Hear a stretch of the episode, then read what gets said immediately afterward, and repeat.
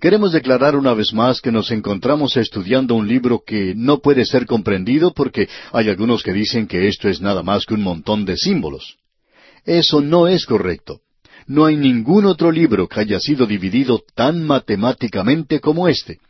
No hay ningún otro libro que tenga divisiones más claras que las que encontramos en este libro de Apocalipsis. Si nos empantanamos en algún lugar y tratamos de tomar estos símbolos y mezclarlos y tratar de cambiarlos de posición para que entren a algún sistema que nos guste, entonces sí que vamos a tener verdaderos problemas. Pero debemos permitirle a Juan que él nos informe al leer y al avanzar en el estudio de la sección en la que estamos y que hemos llamado la Gran Tribulación. No podemos decir que nosotros le hemos dado este título porque fue el Señor Jesucristo mismo quien lo hizo. Este período tiene lugar después de la partida de la iglesia, como ya hemos dicho. Estas son las cosas que son después de estas, después que la iglesia haya concluido su misión y sea sacada del mundo para estar con el Señor. No solo pensamos que esa es la forma razonable de ver esto, sino que personalmente opinamos que es muy clara. No solo aquí, sino que ninguna profecía es de interpretación privada. El apóstol Pedro fue quien dijo eso. O sea que uno no saca algún versículo y lo ubica donde quiere, ni aun en el libro de Apocalipsis. Y esa es la razón por la cual este libro puede ser difícil, porque sucede que es el último libro de la Biblia y hay sesenta y cinco libros antes de este. Y uno debe conocer un poco, por lo menos, en cuanto a aquellos libros que le preceden, si es que queremos comprender lo que el Apocalipsis nos dice. Ahora esto no quiere decir que al entrar aquí en detalle Juan va a detallar todo en cuanto a lo que se refiere al período de la gran tribulación, porque este período no ha sido elaborado de ninguna manera, en ningún otro lugar en la Escritura, con la excepción del discurso que pronunció el Señor Jesucristo allá en el Monte de los Olivos. Juan sencillamente está amplificando aquello y dándonos información adicional. Lo que él dice está basado en el Señor Jesucristo y lo que él tuvo que decir. Hemos visto pues que se había abierto ya seis sellos, y estos seis sellos tenían para nosotros un verdadero mensaje. Y estos en realidad revelan el gran plan del período de la gran tribulación. Estos sellos, como vimos, comenzaron con cuatro grandes tragedias que vendrán sobre la tierra al comienzo del juicio, y luego el quinto sello nos habla de aquellos que fueron martirizados. Fue una gran cantidad de personas las que sufrieron esto. Tuvimos luego el sexto sello, y allí se nos presentó algunos de los signos o señales de anarquía que vendrán sobre este mundo impío en el período de la gran tribulación. Se presentó la pregunta de si algunos serían salvos en este período, y vimos que había gran multitud de gente que iba a ser salva. En esta ocasión se salvarán tantos que no se puede comparar con ningún otro período de la historia, con la cantidad de gente que será salva entonces. No hay ningún otro período, es decir, siete años en los cuales tantas personas acudan a Dios. Y eso revela que estos juicios o castigos lograrán un propósito para Dios. Provocarán que multitudes de personas se vuelvan a Él en este período y también causará que otras multitudes se vuelvan contra Él. Esto es como esa ilustración que se presenta del sol brillando sobre un pedazo de barro blando. ¿Qué le hará al barro? Lo endurecerá. ¿Qué efecto tendrá un rayo de luz sobre un poco de cera? Bueno, la derretirá. Tiene un resultado opuesto. Así es que con los juicios de Dios ocurre lo mismo. Y pensamos que nuestras vidas en el día de hoy como creyentes, cuando se nos presentan dificultades y problemas, y eso lo podemos observar en nuestra propia vida, o lo lleva uno más cerca de Dios o lo separa de Él. Y es necesario que nos acerquemos más a Él. Esa es la razón por la cual el Señor permite que algunos de nosotros suframos enfermedades. Él quiere que nosotros nos acerquemos más a Él. Así es como Él obra. Ahora queremos observar este primer grupo de personas que van a ser salvos en el período de la gran tribulación. Es imposible explicar cada detalle que tenemos aquí, por lo menos no lo podemos hacer nosotros.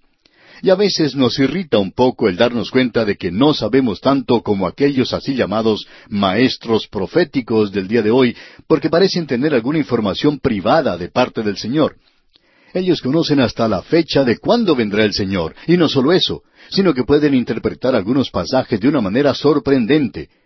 Donde la Escritura dice que la sangre llegó hasta los frenos de los caballos en la batalla de Armagedón, algunas de estas personas pueden hasta decirnos qué tipo de sangre era esta. Y eso nos molesta porque para nosotros es sencillamente imposible recibir esta clase de información.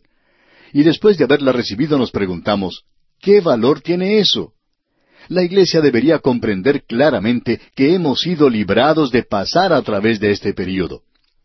En el Evangelio según San Juan, capítulo cinco, versículo veinticuatro, el Señor Jesucristo dijo, De cierto, de cierto os digo, el que oye mi palabra y crea al que me envió, tiene en este instante vida eterna, y no vendrá a condenación, en el juicio de la gran tribulación. Nosotros no vamos a pasar por eso. Él lo presentó claramente a la iglesia de Filadelfia. En Apocalipsis capítulo tres versículo diez leemos por cuanto has guardado la palabra de mi paciencia, yo también te guardaré de la hora de la prueba. Él dijo que los libraría de esa hora. ¿De cuál hora? De lo que Él está hablando en este momento. Amigo oyente, si nosotros sencillamente permitiéramos que la Escritura hablara por sí misma. Bueno, vamos a dejar que hable por ella misma porque ya hemos hablado demasiado nosotros y no hemos leído nada del pasaje que vamos a considerar. Leamos pues los versículos dos y tres de este capítulo siete de Apocalipsis, que nos dicen Vi también a otro ángel que subía de donde sale el sol, y tenía el sello del Dios vivo, y clamó a gran voz a los cuatro ángeles, a quienes se les había dado el poder de hacer daño a la tierra y al mar, diciendo, No hagáis daño a la tierra, ni al mar, ni a los árboles, hasta que hayamos sellado en sus frentes a los siervos de nuestro Dios. Juan dice aquí, vi también a otro ángel. Y esto quiere decir que había un quinto ángel allí. Aparentemente tiene un rango superior a los otros cuatro porque les está dando órdenes. Como pudimos ver en el libro de Daniel y también en la epístola a los Efesios, hay ciertos grados de ángeles buenos y malos. Satanás tiene el mundo de los demonios bien organizado. Tiene generales, tiene tenientes generales, coroneles, tenientes y sargentos y muchos soldados rasos. Así es que, del otro lado, Dios tiene lo suyo también bien organizado. Así es que este ángel le da órdenes a los otros cuatro. Dice aquí, y clamó a gran voz. Y en el griego esta palabra es fonea mega. Si usted invierte el orden de estas dos palabras, fonea y mega, entonces resulta megafonea. De allí es donde obtenemos la palabra megáfono. Mega quiere decir grande, fonea indica voz. Y aquí tenemos una indicación de que es un juicio terrible el que se está preparando a derramarse sobre la tierra. Por tanto, es necesario asegurar a los siervos de Dios.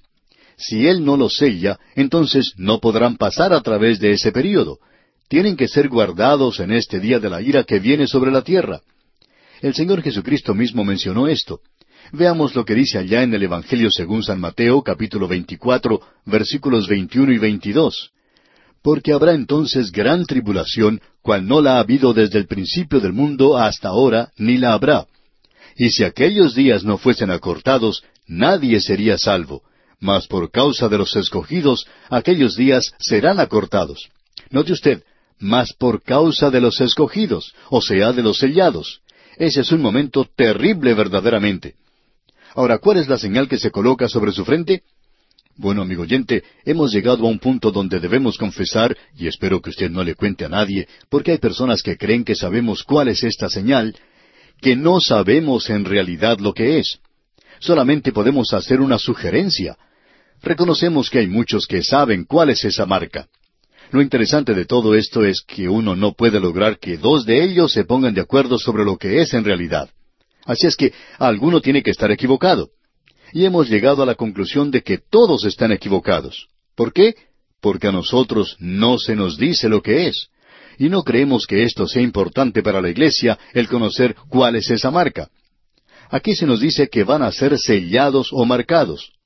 ¿Con qué clase de marca? No lo sabemos. Se nos dice que durante ese período habrá aquellos que no podrán comerciar cuando el anticristo llegue al poder, a no ser que tengan la marca de la bestia.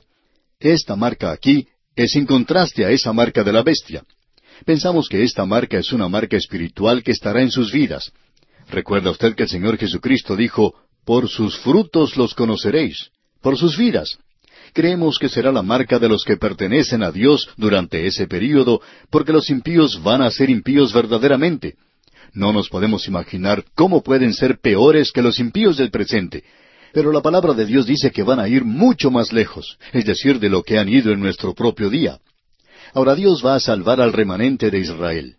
Se nos ha presentado algo en primer lugar en este capítulo y queremos demostrarle cuán sencillo es dividir aún este capítulo.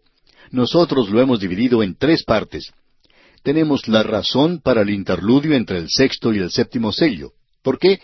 Para estar seguros de que ellos pasarán por este período. El Señor Jesucristo lo expresó claramente que ellos iban a poder pasar a través de este período. Luego, comenzando con el versículo cuatro, tenemos que el remanente de Israel es sellado. Luego, en los versículos nueve al diecisiete, tenemos la multitud de redimidos de los gentiles. Así es que la razón para el interludio es el remanente de Israel y la multitud de los redimidos entre los gentiles. Ahora observemos al remanente de Israel.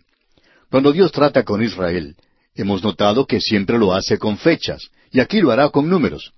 Cuando Dios trata con la iglesia, no utiliza ni números ni fechas. Esa es la razón por la cual nosotros nunca publicamos en este programa de que ha habido tantas personas salvas en tal y cual año. En cierta ocasión, una de las secretarias nos mostró que habían llegado quince cartas de personas que decían que habían sido salvas a través del programa. Y pensábamos entonces que podría ser un buen momento para comenzar a señalar el número de personas que habían sido salvas. Pero luego pensamos que después del día de Pentecostés nunca se mencionó cantidades en la Biblia. El apóstol Pablo nunca entregó un informe a nadie de cuántos habían sido salvos. Se nos dice, aunque se habla de multitud de gentiles salvos, que el número exacto no se da. Pero cuando Dios trata con Israel, Él trata mencionando números y también fechas, pero con la iglesia no lo hace. Y esa es la razón por la cual este asunto de señalar fechas perjudica el estudio de la profecía lo lleva a un nivel muy bajo, cuando es un tema que debería ser mantenido en un nivel lo más alto posible, como cualquier otro tema de la profecía. Bien, en el versículo cuatro de este capítulo siete de Apocalipsis leemos Y oí el número de los sellados, ciento cuarenta y cuatro mil sellados de todas las tribus de los hijos de Israel. Este grupo puede ser identificado sin ninguna necesidad de especular. Para nosotros es casi una insensatez el escuchar de algún grupo que viene y dice, nosotros somos los ciento cuarenta y cuatro mil. Hubo dos cultos o dos sectas que hicieron esto al principio y luego pasaron esta cantidad de ciento cuarenta y cuatro mil. Parece que no eran muy optimistas cuando comenzaron, pero ahora han pasado esa cantidad y ya no lo mencionan más. Porque ellos dicen que tomaban esto literalmente. Pero ahora no saben qué hacer porque han pasado ya de ese número. Tendrían que haber dejado de trabajar cuando llegaron a los ciento cuarenta y cuatro mil, pero no lo hicieron. Continuaron su marcha. Pero lo interesante de todo esto, amigo oyente, es que esto no se refiere a ningún grupo del día de hoy, o a ningún grupo de la iglesia tampoco. Esto es algo que sucederá durante la gran tribulación, cuando serán salvos ciento cuarenta y cuatro mil sellados de todas las tribus de los hijos de Israel. Así es que, si usted se encuentra entre esos ciento cuarenta y cuatro mil, amigo oyente, no solo está usted diciendo que pertenece a Israel, sino que tiene que identificar también su tribu, porque eso es lo que se estará haciendo. Es necesario presentar claramente que Dios tendrá un remanente de su pueblo. Ellos van a ser salvos. Ahora quizá esto le parezca a usted una cantidad muy grande. Sin embargo, es muy pequeña en realidad, porque en el día de hoy hay como doce millones en este mundo fueron reducidos a unos diez millones bajo Hitler. En ese entonces había unos dieciséis millones. Pero en contraste con esta cantidad, usted puede ver que el remanente va a ser verdaderamente un número muy pequeño de los hijos de Israel, es decir, comparativamente. Es necesario ser claro. No hay necesidad de especular aquí tratando de presentar algunos símbolos. Hay personas que dicen que esta cantidad de ciento cuarenta y cuatro mil hasta es un símbolo de otra cantidad. Bueno, ¿no puede decir Dios lo que quiere decir? ¿No puede contar Él? Por cierto que lo puede hacer. Si Él dice que son ciento cuarenta y cuatro mil, pues no creemos que quiera decir ciento cuarenta y cinco mil. Creemos que quiere decir exactamente eso. Y luego tienen que ser de cada una de las tribus de Israel. Hay algunas cosas que necesitamos conocer aquí. Este remanente ha sido verdadero siempre. Desde el momento en que Él llamó a Abraham, siempre ha habido un remanente. Y hay un remanente en el día de hoy también. Conocemos a algunos creyentes judíos maravillosos. No sabemos por qué decimos esto, esta expresión de cristianos o creyentes judíos, pero debemos decir esto de Israel por el hecho de que existe un remanente hoy. No es un remanente muy numeroso, pero tampoco hay un remanente que es numeroso de los gentiles. Suponemos que es una gran minoría el grupo de aquellos que son verdaderos creyentes en Cristo. El apóstol Pablo dice en su epístola a los Romanos capítulo nueve versículo ocho, esto es, no los que son hijos según la carne son los hijos de Dios, sino que los que son hijos según la promesa son contados como descendientes. Y eso es cierto en el día de hoy. En Romanos capítulo once versículos cuatro y cinco dice, Pero, ¿qué le dice la divina respuesta? Me he reservado siete mil hombres que no han doblado la rodilla delante de Baal. Así también aún en este tiempo ha quedado un remanente escogido por gracia. El apóstol Pablo dijo que en su día había un remanente que estaba en la iglesia. Hoy hay un remanente que está en la iglesia y solamente un remanente de los gentiles. Ahora, durante la gran tribulación se nos presenta aquí una cantidad del remanente. Se nos dice aquí que ellos van a testificar en el período de la gran tribulación. El Señor Jesucristo dijo allá en Mateo capítulo 24 versículo 14, Y será predicado este Evangelio del reino en todo el mundo para testimonio a todas las naciones, y entonces vendrá el fin. Él estaba hablando aquí del período de la gran tribulación y del Evangelio del reino. Ahora alguien quizá diga que ese es un Evangelio diferente. Por supuesto que no lo es. Dios nunca tuvo sino un solo camino, una sola manera de salvar a los pecadores, y es por medio de la muerte de su Hijo, el Señor Jesucristo. Si usted hubiera tenido la oportunidad de preguntarle a Abel cuando él ofreció ese corderito a Dios, le hubiera usted dicho, Abel, ¿piensas tú que este corderito puede salvarte? Él era un hombre inteligente, y él hubiera contestado, por supuesto que no. Este pequeño cordero está señalando hacia lo que Dios le dijo a mi madre que vendría del linaje de la mujer, alguien que sería el Salvador del mundo. Ese pequeño corderito señalaba eso.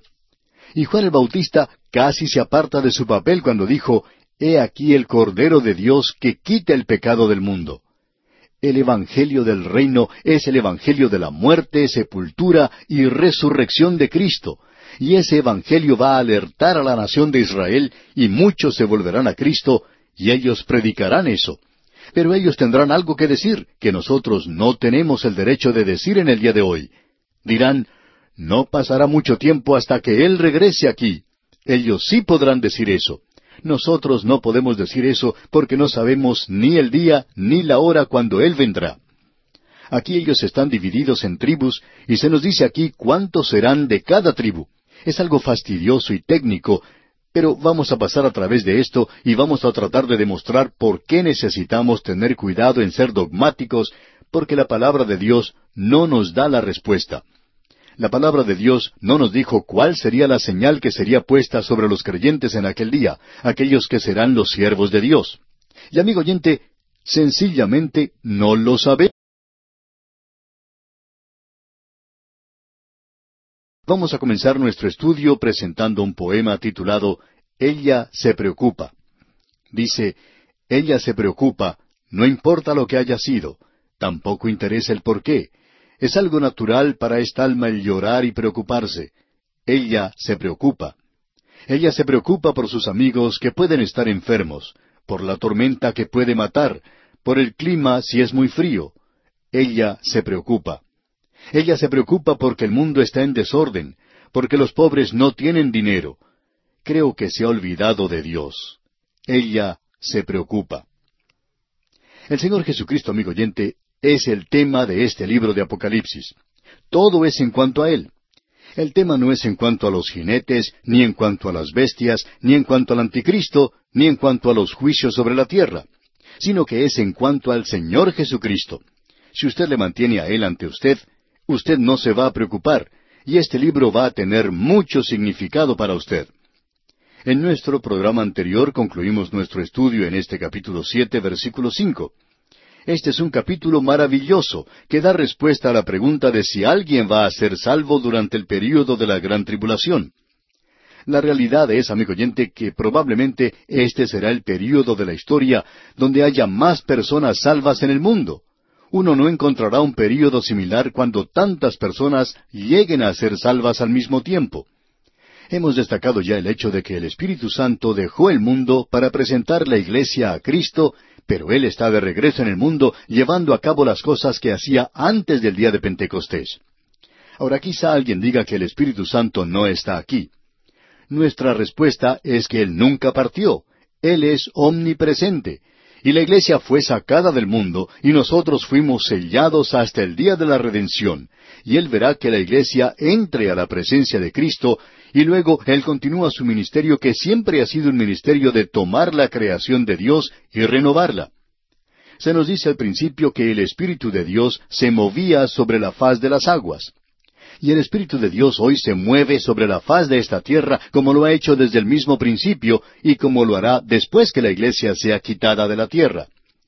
Hemos podido apreciar en el estudio de este capítulo siete que habrá dos grupos que serán salvos, y apenas echamos un vistazo a ese primer grupo y eran los hijos de Israel. Y cuando dice aquí hijos de Israel, no quiere decir ninguna otra gente sino Israel. Lo interesante de notar aquí es que menciona cierta cantidad. Dice que son ciento cuarenta y cuatro mil y son de las doce tribus. Él da aquí el detalle de las tribus. Y vamos a leer ahora los versículos cinco al ocho de este capítulo siete de Apocalipsis. De la tribu de Judá, doce mil sellados. De la tribu de Rubén, doce mil sellados. De la tribu de Gad, doce mil sellados. De la tribu de Aser, doce mil sellados. De la tribu de Neftalí, doce mil sellados. De la tribu de Manasés, doce mil sellados. De la tribu de Simeón, doce mil sellados. De la tribu de Leví, doce mil sellados. De la tribu de Isaacar, doce mil sellados de la tribu de Zabulón, doce mil sellados, de la tribu de José, doce mil sellados, de la tribu de Benjamín, doce mil sellados. Bien, tenemos a doce mil de cada tribu, así es que son ciento cuarenta y cuatro mil divididos por doce. La duodécima parte se encuentra en cada tribu, de modo que sabemos que él está hablando en cuanto a los hijos de Israel. No vemos cómo nadie puede espiritualizar esto y tratar de apropiarse de esto para sí mismo o para algún otro grupo que no sean los hijos de Israel. Porque Dios ha prometido, como lo vimos una y otra vez en el Antiguo Testamento, que Él les ayudaría a ellos a pasar a través de este tiempo de dificultad del gran día de Jehová, y que Él vendría y establecería su reino, el cual veremos que es, en primer lugar, un reino de mil años, porque es un tiempo de prueba, y luego sigue hacia la eternidad. Ahora aquí se nos presentan estas doce tribus. Y cierto escritor indica que esto es mencionado trece veces en la Biblia donde se habla de las doce tribus. Otro escritor dice que son dieciocho las veces que son mencionadas, y no sabemos en realidad cuál es la correcta. No creemos que valga la pena determinarlo, pero en cada caso que se mencionan las doce tribus, siempre son doce tribus. A veces se hace algunos cambios y no podemos determinar siempre cuáles son esos cambios. Algunas veces sí podemos identificarlos, pero en otros casos no está muy claro para nosotros mismos, pero sabemos que Dios tenía pensado algo cuando Él hizo eso. Ahora aquí tenemos estas peculiaridades y vamos a señalarlas a cada una de ellas y esperamos que usted no crea que somos demasiado meticulosos. Creemos que es de importancia y tiene significado pero no creemos que sea algo esencial entrar en todo detalle en cuanto a estas doce tribus. En primer lugar, usted notará que Judá encabeza esta lista. La tribu de Rubén tendría que ser primera porque Rubén fue el primogénito, pero no es ubicado a la cabeza de la lista a causa de su pecado. Y si usted quiere investigar un poco más en cuanto a esto, puede leer Génesis capítulo 49, versículos 3 al 10. Rubén cometió un grave pecado de inmoralidad y entonces perdió su primer lugar, pero no lo perdió todo. Se hace presente a veces la pregunta de que si cuando un creyente peca, pierde su salvación. Y debemos contestar, amigo oyente, que no la pierde, pero puede perder su recompensa. Amigo oyente, habrá muchos creyentes que son salvos, pero se han entregado al pecado, y entonces pierden su recompensa. Y aquí tenemos un ejemplo muy bueno con Rubén de cómo trata Dios con esto. Y aquí se establece un principio. Rubén perdió el primer lugar, él perdió el lugar de honor, pero no lo perdió todo, porque aquí se nos presenta y ocupa el segundo lugar. Ahora él tendría que haber sido el número uno, pero Judá ocupa el primer lugar, la tribu de Judá, y de la tribu de Judá vino el Señor Jesucristo. Ahora podemos ver aquí que las tribus de Dan y Efraín han sido omitidas de la lista. Estas dos tribus eran culpables de haberse entregado a la idolatría.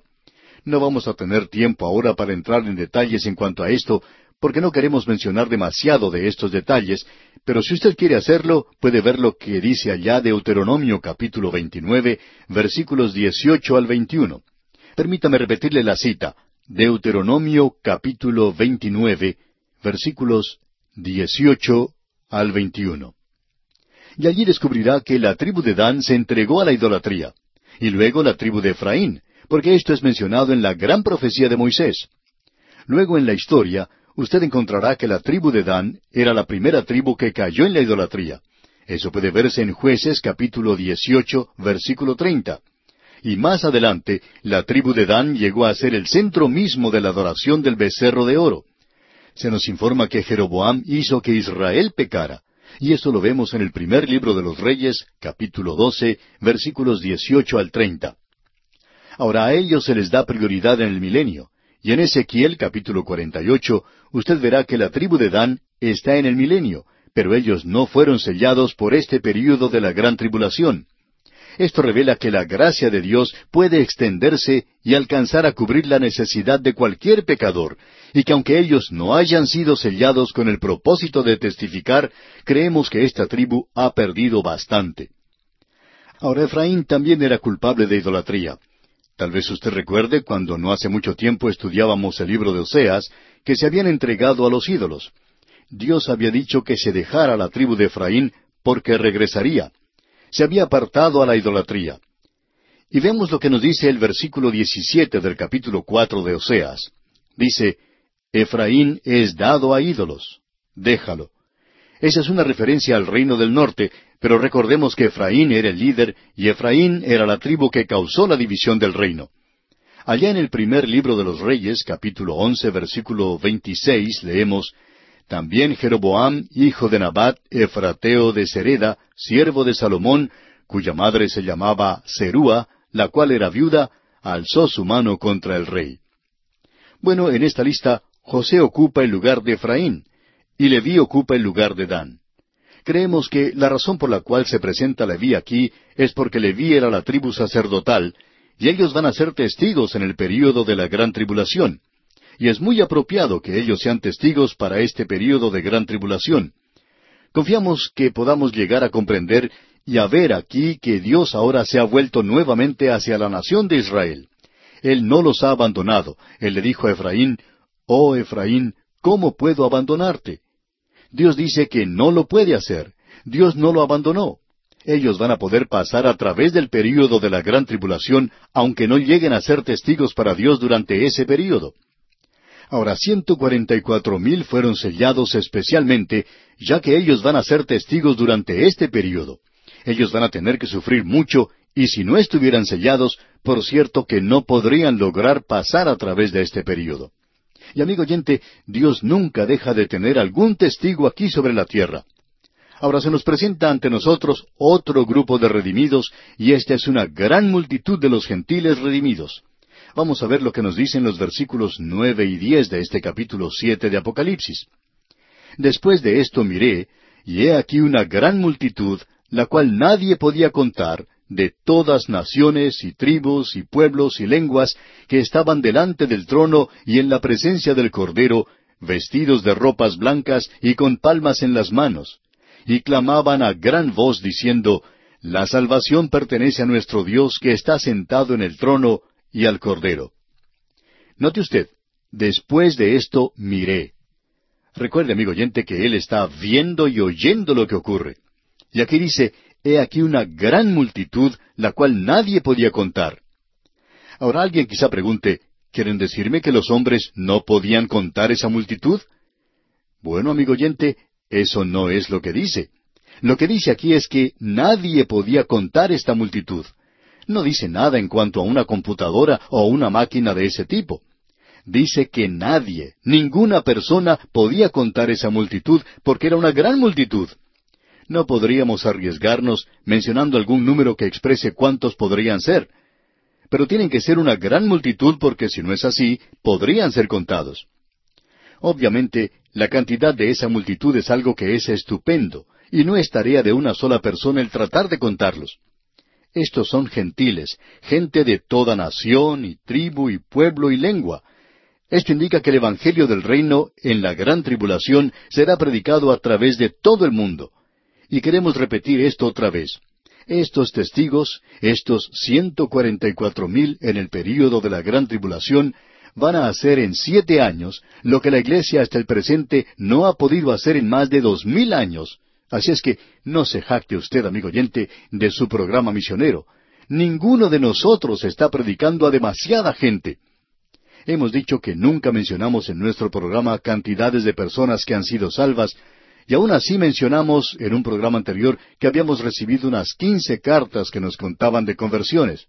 Y esa fue la única vez que mencionamos pocos en lugar de tratar de mencionar muchos. En realidad, había más de treinta y cinco cartas que nos hablaban de conversiones en un período de dos semanas.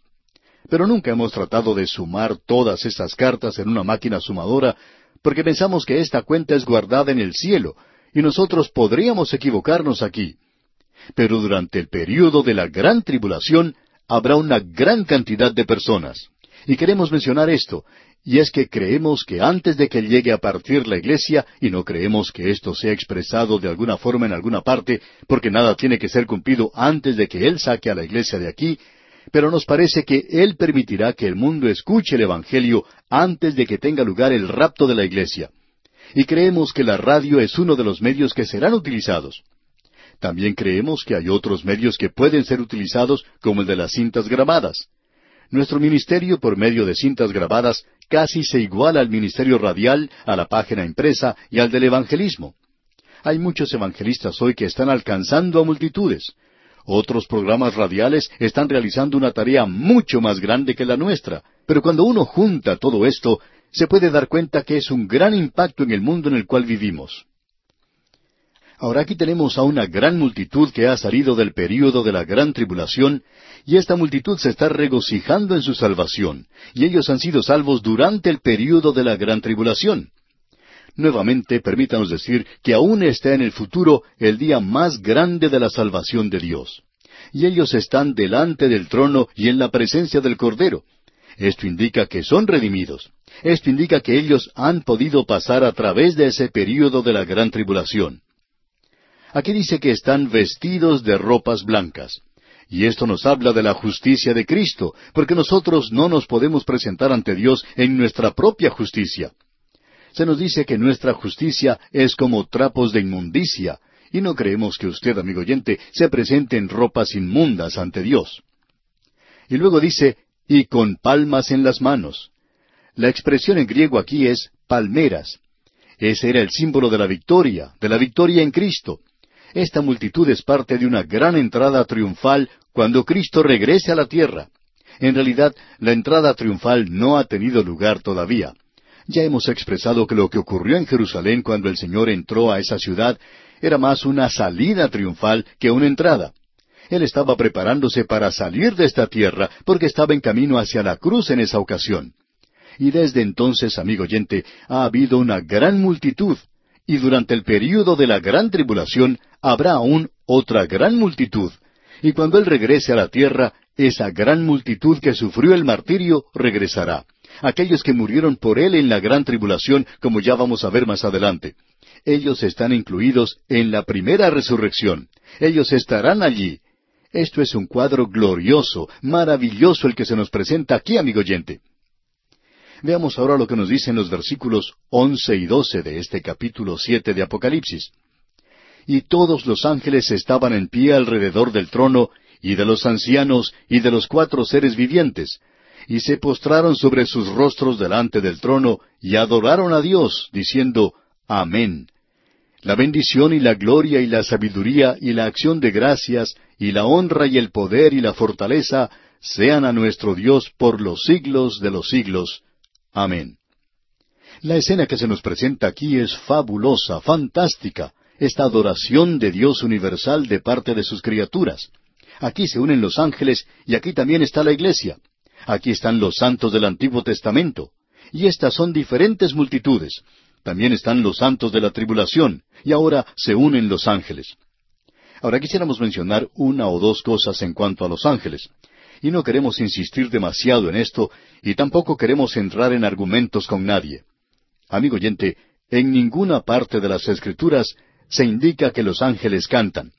Esto nos gusta porque nosotros tampoco podemos cantar y no somos ningún ángel. Pero lo que queremos señalar es que vamos a estar junto con ellos. Y ellos están diciendo esto aquí. No queremos argumentar o discutir esto con usted.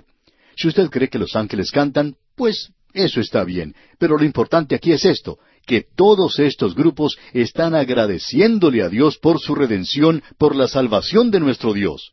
Pero los ángeles no mencionan eso. ¿Y por qué no lo mencionan? Ellos alaban a Dios por sus atributos y por su bondad, pero no por la salvación. ¿Por qué? Porque ellos son criaturas sin pecado. No son pecadores redimidos. Así es que no creemos que ellos puedan cantar. Pero sí creo que yo voy a poder cantar en aquel día. Por cierto que cantaremos cuando llegue ese día. Amigo oyente, confiamos en que esto le ayude a usted a ampliar su visión y su entendimiento de lo que será el cielo. Hay muchas personas que opinan que los únicos que llegarán a estar en el cielo son aquellos que pertenecen a su pequeño grupo, a su pequeña iglesia, a su pequeña denominación. Bueno, amigo oyente, habrá allí otras personas redimidas que no pertenecen ni siquiera a la iglesia. Creemos que esto va a sorprender a muchos de los santos. Van a descubrir esto cuando lleguen al cielo. Sería bueno que lo descubrieran aquí en la tierra. Esto nos daría un amor mucho más grande para Dios y nos llevaría a adorarle de una manera mucho más real. Podríamos adorarle en espíritu y en verdad. Regresamos a este maravilloso capítulo siete de este libro, y es maravilloso porque nos da respuestas a muchas preguntas que tenemos en cuanto a la gente que será salva durante el período de la gran tribulación. Para nosotros también da respuesta a la pregunta de si la iglesia está aún en la tierra. Hemos podido ver aquí que multitudes están siendo salvas. En realidad tenemos a dos grandes multitudes y ambas son identificadas claramente.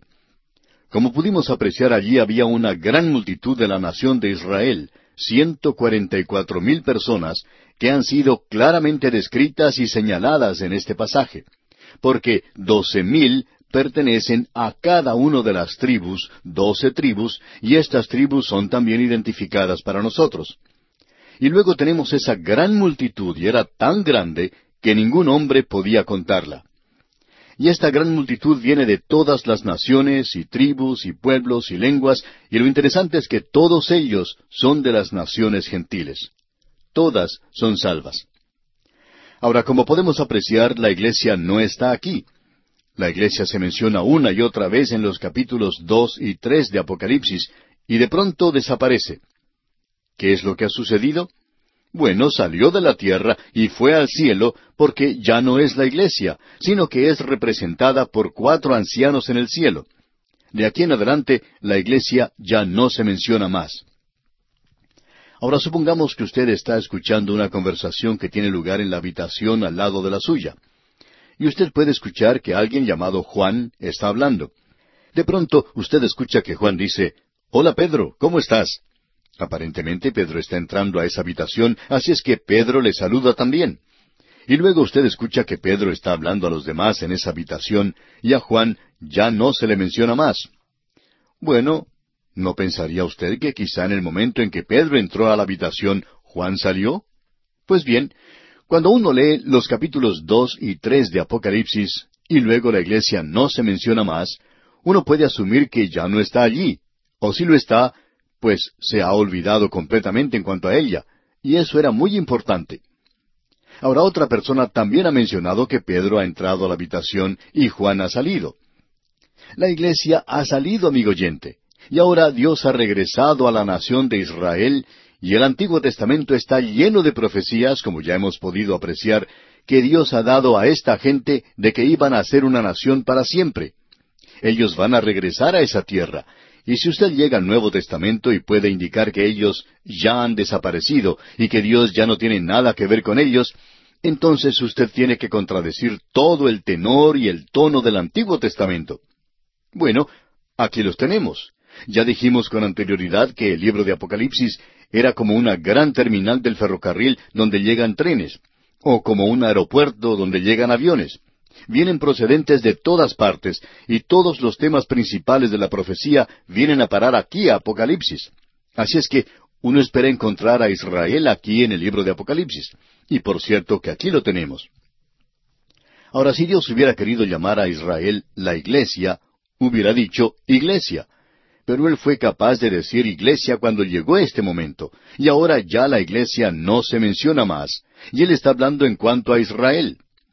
Y los ciento cuarenta y cuatro mil son sellados para testificar de él. Y luego hay una gran multitud de entre los gentiles que son salvos durante este período. Obviamente, habiendo recibido el testimonio de estos ciento cuarenta y cuatro mil. Y lo que hace de esto algo muy interesante es que ellos pudieron pasar o pudieron sobrevivir el período de la gran tribulación. Ahora los vemos que están delante del trono. Y creemos que aquí estamos entrando al fin de la gran tribulación, y la mayoría de estos testigos fueron martirizados durante este período, pero soportaron hasta el fin. ¿Por qué? El Señor Jesucristo dijo en su discurso allá en el Monte de los Olivos, hablando de este mismo período, Él dijo que aquellos que se mantuvieran fieles hasta el fin serían salvos. Bueno, ¿llegarán estos hasta el fin porque decidieron hacerlo y se mantuvieron firmes por sí mismos? ¿Porque realizaron un esfuerzo supremo y lograron sobreponerse a todo? No, amigo oyente, no lo hicieron así. Fueron sellados. Y aquí tenemos a una gran multitud de los gentiles, y ellos también están pasando a través de este período. También pudimos ver esta gran alabanza que eleva esa gran multitud a Dios ante el trono y al Cordero sobre el trono. A ellos se unieron gran multitud de ángeles y alabaron a Dios no por su salvación, porque éstas son criaturas sin pecado, no son redimidas, sino a causa de su sabiduría, sus atributos de bondad y poder y todo esto, y de que Él es digno de alabanza y adoración. Ahora uno de los ancianos quiere poner a Juan al día de lo que está sucediendo. Y vamos a leer los versículos trece y catorce de este capítulo siete de Apocalipsis, que dicen entonces uno de los ancianos habló diciéndome, Estos que están vestidos de ropas blancas, ¿quiénes son y de dónde han venido? Yo le dije, Señor, tú lo sabes. Y él me dijo, Estos son los que han salido de la gran tribulación, y han lavado sus ropas y las han emblanquecido en la sangre del Cordero. Este es un pasaje muy iluminativo de las Escrituras. Uno de los ancianos se acerca a Juan y le pregunta, Juan, ¿quiénes son estos vestidos de ropas blancas? Y Juan le respondió, Señor, tú lo sabes. Así es como está expresado en el original. Señor, tú lo sabes. Y aquí tenemos una expresión idiomática, y creemos que podemos presentar algo parecido en nuestro propio idioma. Si alguien nos hace una pregunta y no sabemos la respuesta, nos encogemos de hombros y decimos, ¿qué sé yo? O decimos, no lo sé. Bueno, eso es lo que quiere decir. Eso es exactamente lo que Juan está diciendo aquí. Señor, tú lo sabes. O sea, yo no lo sé. Dime lo que es porque yo no lo sé. Y luego el anciano le responde, estos son los que han salido de la gran tribulación. Ahora, si esta gente que estaba reunida aquí hubiera estado en la iglesia, ¿no le parece a usted que Juan lo hubiera sabido? Juan escribía a los creyentes de aquel día. Él conocía bien a la iglesia. Él conocía bastante bien el cuerpo de la iglesia y él hablaba en cuanto a ese cemento unificador que les mantenía a todos juntos, el amor de Dios que significa que ellos debían amarse los unos con los otros. Eso lo hemos demostrado ya. Y ahora Juan no sabe quiénes son estas gentes. Es decir, Juan en este momento es francamente un amilenarista. Él no sabe quiénes son aquellos que forman esta multitud. Así es que el anciano quien está representando a la iglesia uno de los representantes de la iglesia en el cielo, él sí lo sabe. Y esta gente no pertenece a la iglesia. Es una multitud completamente diferente. Son aquellos que han salido de la gran tribulación. ¿Y no nos dice esto, amigo oyente, que la iglesia no va a pasar a través de la gran tribulación? Esta es una multitud especial de toda tribu y nación, pueblo y lengua que ha salido de la gran tribulación. Vivimos en un día cuando Dios hace una división en la familia humana. Por un lado tenemos a los salvados y por el otro lado a los perdidos. Esta es la gran separación de la familia humana. Pero si usted quiere encontrar la proporción de la división o de la división de grupo, usted recordará que la palabra de Dios tiene algo que decir en cuanto a esto. El apóstol Pablo en su primera epístola a los Corintios, capítulo diez, versículo treinta y dos, dice No seáis de tropiezo ni a judíos, ni a gentiles, ni a la iglesia de Dios. Pablo está diciéndole a los Corintios que hay tres grupos allí. Allí tenemos a los judíos, a los gentiles y a la iglesia de Dios. Estos son los tres grupos. Y no hay que ser tropiezo para ninguno de ellos. Eso es lo que él está diciendo. Esa es una de las divisiones que la Escritura hace hoy de la familia humana. Los judíos, los gentiles y la iglesia de Dios. Esa es la división que corre a través de la familia humana en el presente. Ahora hemos llegado a un período cuando hay solamente dos grupos, judíos y gentiles. ¿Dónde está la iglesia de Dios? Bueno, fue a estar con Él.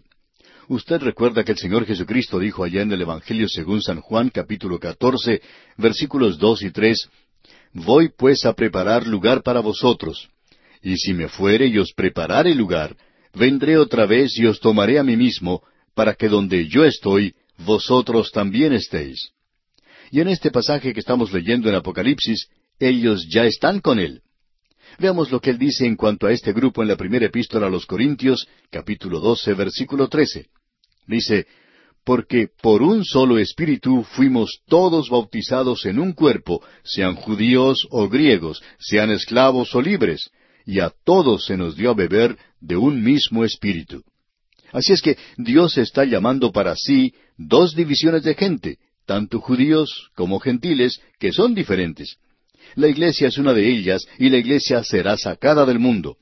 No nos gusta la impresión que dan algunas personas, y es un punto de vista pesimista, de que de alguna forma u otra Dios está fracasando. Amigo oyente, Dios está hoy haciendo exactamente lo que Él dijo que iba a hacer, que en esta época Él iba a separar un pueblo para sí, y Él está realizando una tarea mucho mejor de lo que usted y yo podemos pensar. Nosotros nos hemos dado cuenta por medio del Ministerio Radial al extenderse el alcance de este programa a muchas naciones del mundo, hemos descubierto que hay multitudes que se están volviendo a Cristo hoy en todas partes. Y esto es lo mismo que otros están informando en el presente. Así es que Dios está llamando a un pueblo de este mundo para sí, la iglesia. Pero aquí en Apocalipsis, la iglesia ya no está. Y Juan habla de esto de una manera muy clara, que esto es algo diferente a la iglesia. Ellos habían salido de la gran tribulación. ¿Dónde habíamos escuchado nosotros en cuanto a la gran tribulación? Bueno, el Señor Jesucristo es quien usa esa expresión. En realidad, Él fue quien nos la dio. Hay algunos que piensan que quizá fue algún fundamentalista que pensó en esto primero. Pero no, amigo oyente, fue Él, fue al Señor Jesucristo a quien se le ocurrió y Él lo designó así.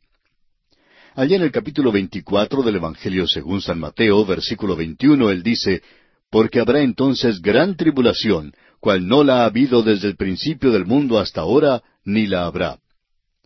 Allí en el Evangelio según San Mateo, y también aquí en Apocalipsis, tenemos una manera de expresar esto, y casi es imposible hacerlo en nuestro propio idioma.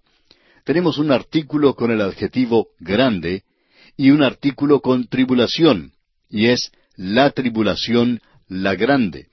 Y eso se nos da para énfasis. Es decir, que aquí tenemos algo que es diferente. Esto es algo, por cierto, muy fuera de lo común. De modo que uno de los ancianos le pregunta a Juan, ¿quiénes son estos de la multitud? Él no puede identificarlos. Juan lo hubiera sabido si esta multitud fuera la iglesia, pero no lo es. También hubiera sabido si fueran santos del Antiguo Testamento o israelitas. Juan hubiera sabido eso.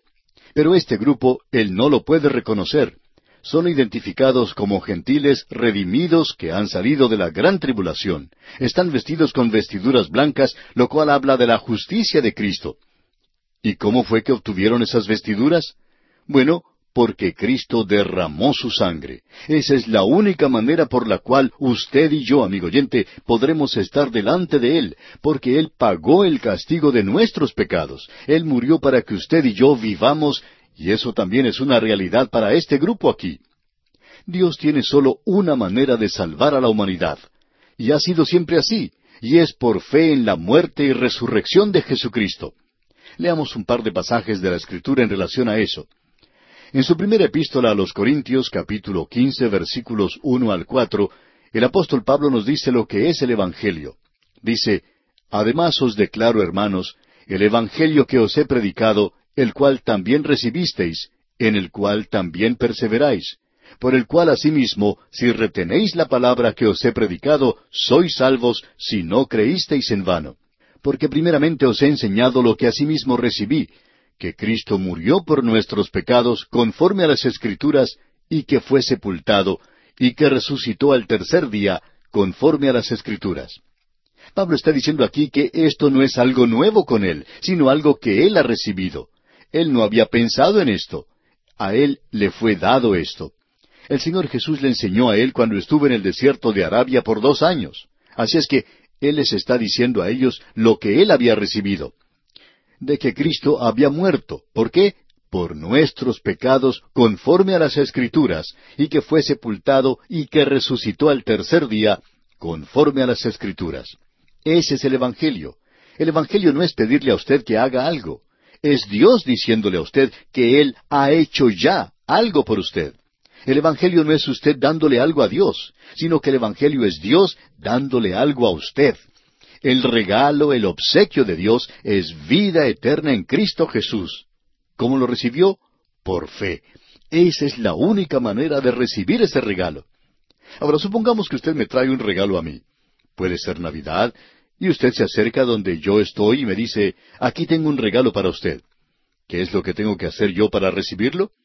Bueno, yo podría decirle, yo voy a trabajar y a arreglarle un poco su casa. Pero usted me diría, bueno, yo no le pedí que hiciera eso. Esto es un regalo.